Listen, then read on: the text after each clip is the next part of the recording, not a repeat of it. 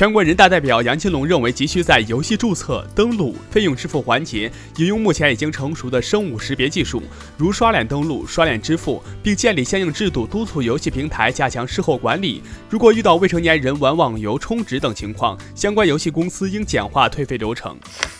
全国政协委员、重庆政协副秘书长王继光建议，尽快制定全国统一的垃圾分类标准，以最大程度方便各地群众分类投放。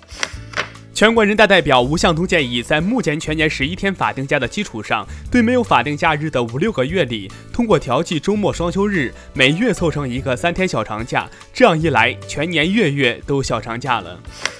五月二十三号晚，国内首档明星家庭关系真人秀节目《婆婆和妈妈》开播，秦昊、伊能静夫妇、李佳航、李成夫妇、姜潮、麦迪娜夫妇以及林志颖、陈若仪夫妇悉数登场。节目通过对这四对明星的观察，反映了现实生活真实的婆媳关系，同时引发社会讨论。日本爱知县二十二号报告一例狂犬病病例，从发病经历和基因解析等方面推断，患者是在菲律宾感染。这是时隔十四年，日本再次出现狂犬病病例。福克斯报道，运动饮料公司 Body Armor 创始人表示，科比布莱恩特的妻子瓦妮莎已经继承了科比在该公司价值超过两亿美元的股份。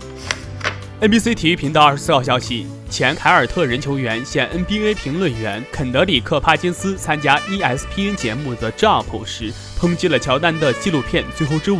称纪录片将乔丹塑造为超级英雄，而让其他人看起来像个坏人。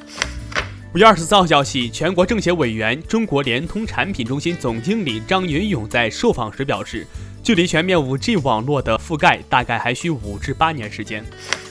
部长王毅表示，我们为美方在华采购提供了便利和支持，仅口罩一项就向美方出口了一百二十亿以上，相当于为每一位美国人提供了将近四十只口罩。